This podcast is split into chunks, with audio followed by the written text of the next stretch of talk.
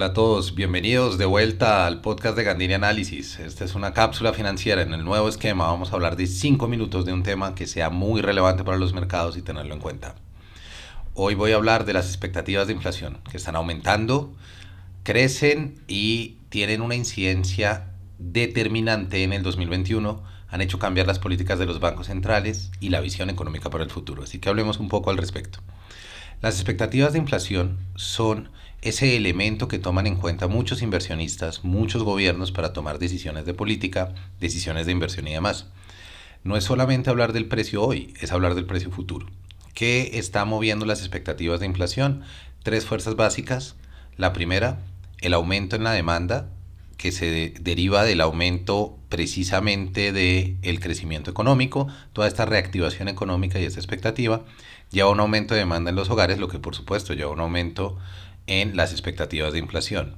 El segundo componente, el aumento que estamos viendo en los precios del petróleo, con el Brent negociándose por encima de 84 dólares, es algo que definitivamente también se reflejará en las canastas de precios, no solo el Brent, el gas, toda esta crisis energética que hemos estado viendo en las últimas semanas, son un elemento clave que se refleja, que se refleja precisamente en eh, las expectativas de inflación. Adicionalmente, el tercero es el, asunto de los microprocesadores, el cuello de botella que hay en la producción de microprocesadores que lleva a los chips y a detener la producción de diferentes, desde carros hasta celulares, eso ya está sintiéndose en las, en las expectativas de crecimiento de las compañías y por supuesto reduce la oferta de esos productos, lo que eleva su precio.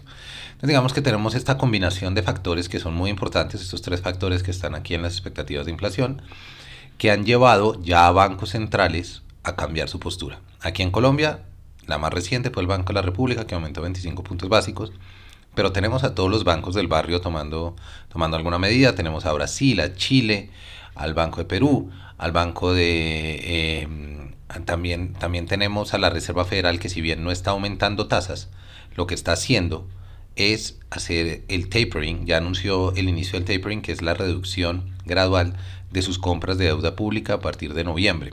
Entonces, digamos que todas estas expectativas de inflación nos lleva precisamente a tener en cuenta cambios en política monetaria, pero también si esas expectativas se llegan a realizar, tendríamos una desaceleración o por lo menos una reducción de esa dinámica de crecimiento que se esperaba mucho en este año.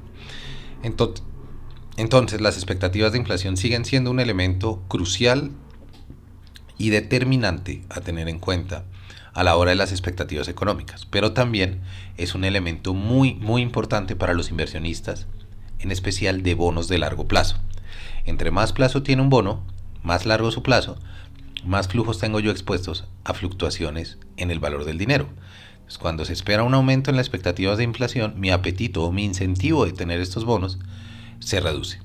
Entonces, si lo vemos de esta forma, es importante tener en cuenta que las expectativas de inflación son una fuente latente estructural que estamos teniendo por detrás. Para otros países como Colombia, los aumentos en las tasas, de, en las tasas cambiarias o que se mantengan altas las tasas de cambio también juega en contra las expectativas pues también alimenta, perdón, esas expectativas de, de mayor inflación, porque mayores tasas de cambio al final representa un mayor costo en las importaciones. Es como si importáramos inflación de los demás países. Entonces, eso es lo que les quería traer por hoy para que tengan muy, muy en cuenta. Este es el nuevo formato en el que vamos a ir manejando el podcast de ahora en adelante. Cada semanita, nos vemos todos los viernes, hablamos muy rápidamente de algún tema para que lo tengan en el tintero, lo mantengan en la cabeza y lo tengan muy muy de cerca. Si les gustó este episodio, no olviden recomendarlo y compartirlo y no olviden que Gandini Análisis es creación de contenido de valor de mercados financieros y economía. Eso es todo por hoy, que tengan un gran, gran resto de fin de semana y que todo salga muy bien para ustedes.